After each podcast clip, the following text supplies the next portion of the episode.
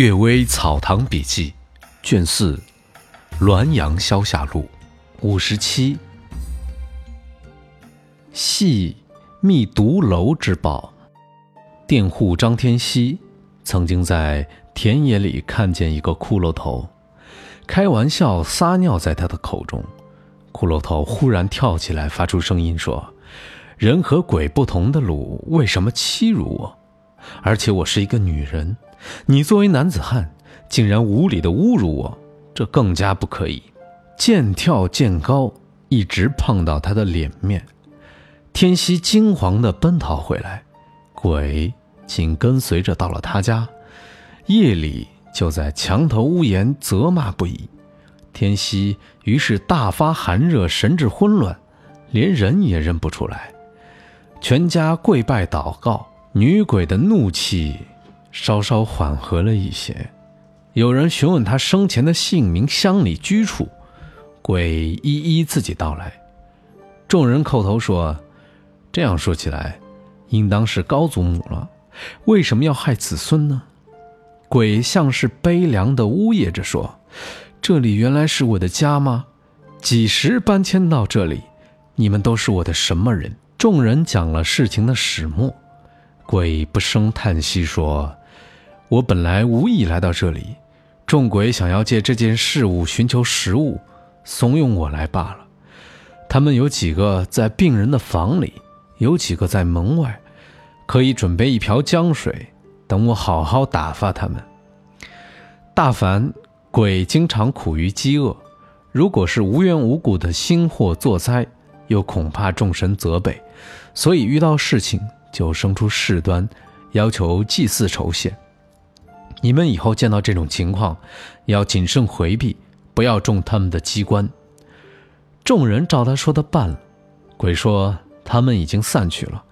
我口中的污秽之气不可忍耐，可以到原处寻找我的骨头，洗净，然后再埋葬掉。于是呜咽了几声，就沉寂了。鬼念子孙。还有一次，佃户何大金。夜间看守麦田，有一位老翁前来和他共作。何大金想村中没有这位老翁，可能是行路偶然休息一下。老翁向他讨水喝，他就把水罐递给了老翁。老翁问何大金的姓氏，并且问到他的祖父，有些凄惨地说：“你不要害怕，我就是你的曾祖父，不会害你的。”他向何大金仔细询问了许多家事，忽然高兴，忽然悲伤。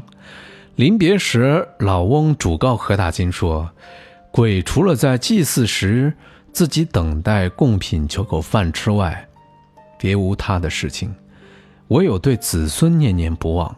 年代越久，思念越切，只是苦于幽冥阻隔，不通音讯。”有时偶尔闻听到自己子孙兴旺发达，就会手舞足蹈，高兴好几天，群鬼都来祝贺。如果偶尔听闻到自己的子孙灵替衰败，也会闷闷不乐，伤心好几天，群鬼都来安慰。今天我得知你们生活温饱，就又可以举行歌舞，高兴几天了。老翁一边走着，还多次回过头来，再三叮咛勉励。这才离去。